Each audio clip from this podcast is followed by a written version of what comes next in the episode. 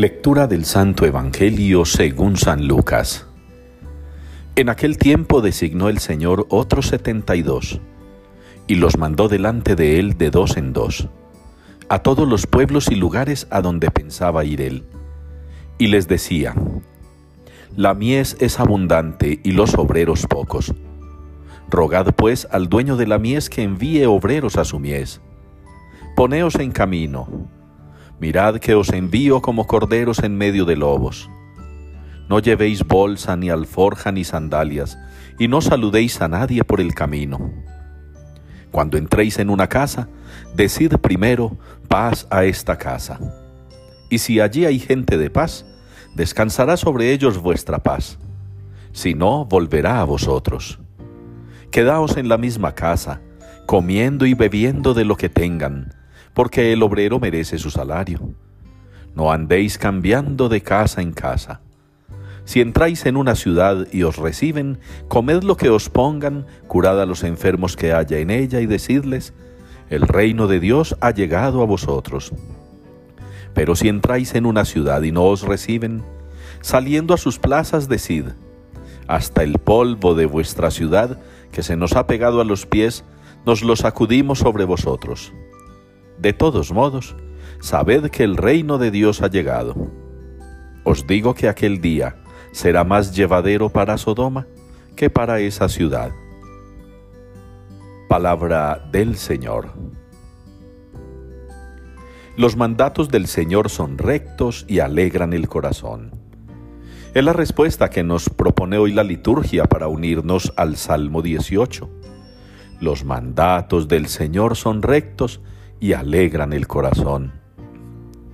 Y qué bueno que cada uno de nosotros hoy, revisando las palabras de ese salmo, revise también cuál es su actitud frente a un mandato del Señor que de pronto no vemos escrito ni enumerado en los mandamientos, pero que es el mandato con el que el Señor cerró su paso por este mundo terreno para regresar al Padre después de la resurrección prometiendo volver. El mandato se lo dio a todos los discípulos, para que fueran y bautizaran, para que fueran y anunciaran, para que fueran y dieran testimonio, lo que llamamos hoy en día evangelización y que algunos identifican como misión. ¿Cuántos de los miles de católicos que hay en el mundo? ¿Cuántos de los cientos de católicos que nos reunimos en nuestras parroquias ¿Cuántos de los católicos, muy poquísimos que se reúnen en grupos apostólicos y pastorales, tienen conciencia de ese mandato del Señor? El mandato de hacer misión, el mandato de anunciar el Evangelio, el mandato de dar testimonio.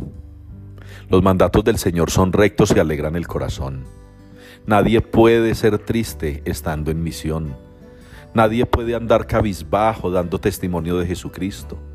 Nadie puede estar aburrido contándole a los demás las maravillas que el Señor ha hecho en su vida. Será por eso que muchos, la gran mayoría de católicos, no se atreven a hacer misión, no se atreven a dar testimonio, no se atreven a ayudar a evangelizar. ¿Será que no han sentido de verdad la presencia de Dios en sus vidas? Ni siquiera en la liturgia, ni siquiera en la Eucaristía a veces buscamos la Eucaristía para que nos divierta, para disfrutarla, para gozar con ella, para sentirnos bien. Pero no encontramos en la Eucaristía la presencia viva y real de un Jesucristo que nos haga poner de rodillas, que nos haga ruborizar, que nos haga estremecer. Pidámosle al Señor hoy que la palabra del Salmo nos invite a reconocer ese mandato que no está dentro de la ley de Dios de los diez mandamientos que conocemos es un mandato que dejó el Señor expresamente y no para unos cuantos, sino para todos. Que ustedes y yo, partiendo de una conversión urgente en la manera en que celebramos y calificamos la Eucaristía, podamos allí encontrar el alimento que nos anima, la presencia de Jesucristo que nos motiva, para que al terminar la misa y cuando nos digan podemos ir en paz, pues vayamos en paz no solo como una palabrita que ha sido muy manoseada, sino como una expresión de la vida de Dios que nosotros mismos podemos darle a los hermanos cuando evangelizamos, cuando hacemos misión, cuando damos testimonio.